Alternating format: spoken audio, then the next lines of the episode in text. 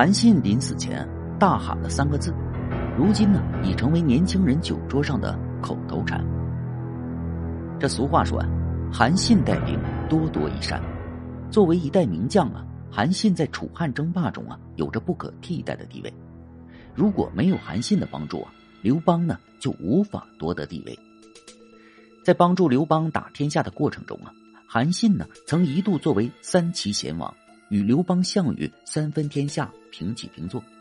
这个呢也是韩信一生的高光时刻。而在刘邦非刘姓不可称王的政策下，这位曾经的齐王也只被封为淮阴侯。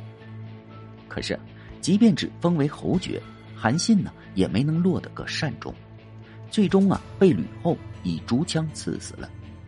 而韩信临死前呢，大喊的三个字，在今天呢，也成为了一句在酒桌上使用率非常高的一句话：“为理想忍辱负重。”年少时的韩信呢，不过是一个贫苦百姓，虽然他熟读兵书，精通韬略，但是啊，却由于饥饿的原因，体型啊十分瘦弱。此时立志要成为一代名将的韩信呢，他呀始终随身携带着一柄宝剑。正是因为身体色弱，却又腰挎宝剑，使他看上去极不和谐。许多无赖看到韩信的造型啊，都不免对他是冷嘲热讽。在他们看来，这韩信呢根本不具备舞剑的能力，他的胳膊甚至还没有腰间的宝剑宽。胯下之辱的故事啊，便是出于韩信与两个无赖的一次冲突。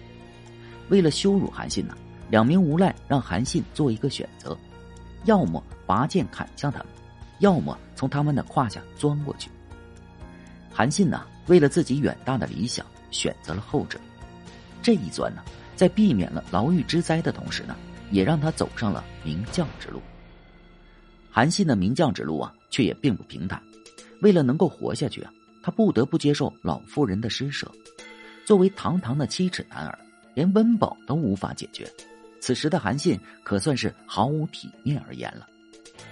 肉体和心灵都遭受打击的韩信，并没有向这样的人生屈服，支撑他走下去的只有心中的那一份理想。但韩信的努力啊，没有白费，在萧何的帮助下，韩信得到了刘邦的赏识，成为了汉军的元帅，统御三军。当刘邦与韩信探讨用兵之道时啊，韩信说道：“汉王。”您带兵的话，最多不可超过十万，而我呢，则是越多越好。这便是啊，韩信带兵多多益善的由来。虽然韩信说的是实话，但也能看出啊，他的性格上的缺陷，太过直率，不懂变通，哪有这么跟领导说话的？作为领导的刘邦啊，与韩信探讨，无非是想让韩信呢承认自己的能力，而韩信这样的答复。很难让刘邦感觉到有面子，正是因为这样的性格，决定了他后来的命运。与吕后结仇。刘邦在起义之前呢，虽然身为泗水亭长，但并非正式的公职人员，因此啊，只能靠坑蒙拐骗混日子，与无赖呢并无差别。年近四十了，还没有娶妻呢。而大夫之家的吕太公啊，在见到刘邦之后呢，却将其视为上宾。认为刘邦啊，将来必定是飞黄腾达，于是呢，就将女儿吕雉嫁给了刘邦。吕太公做出这样的决定啊，是出于对时局的考虑。当时秦朝的暴政引起了百姓的不满，统治已经是岌岌可危。在这样的情况下，安分守己的良民和公职人员前途呢并不光明。颇具江湖习气的刘邦呢，反倒啊可能会有一番作为。因此，吕太公啊才做出这样的决定，而吕雉呢，作为一介女流，对吕太公的决定啊并无异议，也足见呢其眼光及心胸。后来的吕雉啊，也在刘邦的造反事业中起到了重要的作用。虽然他并未抛头露面，但始终呢都有迹可循。从吕雉的所作所为啊，便可以看出他的性格十分果敢，做起事来敢作敢为。这样的性格，使他在刘邦的造反事业中啊起到了很大的作用，同时呢，也让他的控制欲越来越强。他与韩信的结怨，也是由于二人性格的原因，引起了强烈的碰撞。在韩信成为齐王后不久啊，项羽便派人来拉拢韩信，而韩信呢，以项羽曾经不重用自己，而刘邦呢对自己礼遇有加为由，拒绝了项羽。但是在此之后呢，韩信也并未立刻帮助刘邦攻打项羽，于是啊，就引起了刘邦的猜疑。韩信之所以没有立刻帮助刘邦啊，是因为谋士蒯通建议韩信呢以齐王的身份坐收渔人之利。韩信此时啊，正在举棋不定呢。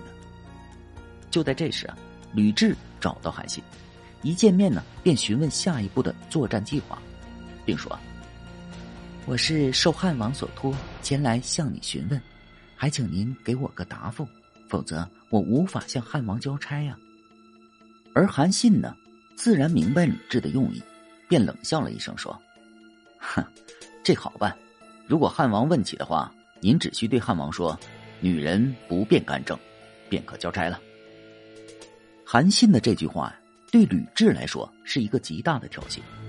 性格刚烈果敢的他呀，在韩信面前却无言以对，只好悻悻而去。而这笔账呢，却被他牢牢的记在了心里。临终前的呐喊，帮助刘邦夺取天下之后啊，韩信呢从齐王被贬为了淮阴侯。这个呀，引起了他极大的不满，因此啊，韩信啊，终日是郁郁寡欢，并时常呢，将不满的情绪在不经意间予以宣泄。作为曾经的知心好友，萧何早已经感受到了韩信的内心变化。在刘邦前去剿灭叛乱之际啊，萧何将韩信的动态告诉了吕后。吕后在听到萧何反馈的情况之后呢，他知道一雪前耻的机会到了。于是啊，他与萧何设计将韩信哄骗至了长乐宫，并将其困在铁笼之内。之后啊，吕后呢命宫女手持竹枪前去刺杀韩信。宫女们都是弱小的女子啊，实在没有胆量杀人呢。吕后呢便命人用红布将铁笼罩住，韩信呢就这样被宫女们乱枪刺死。吕后啊，就是以这样的方式。来报复当年韩信对自己的蔑视，在他看来，轻视女性的韩信，必须死在女子之手，才能解心头之恨。而韩信临死前大喊“我不服”，至今呢也成为了酒桌上的常用词汇。韩信不服的对象是吕后还是命运呢？如今呢也不得而知了。有一副对联对于韩信的一生啊进行了总结。生死一知己，存亡两妇人。萧何对韩信有举荐之恩，最后啊，也是他亲手将韩信葬送了。萧何之所以如此的对待韩信呢，是因为啊，他始终都以江山社稷为重。作为将才，韩信必须被启用，才能帮助刘邦平定天下。而天下安定之后，如果韩信有造反的意图，那么。无论如何都要将其扼杀在摇篮里，否则将无人可以阻止韩信，天下又将大乱。韩信自恃才华，全然不将刘邦和吕雉放在眼里，其下场啊，可想而知啊。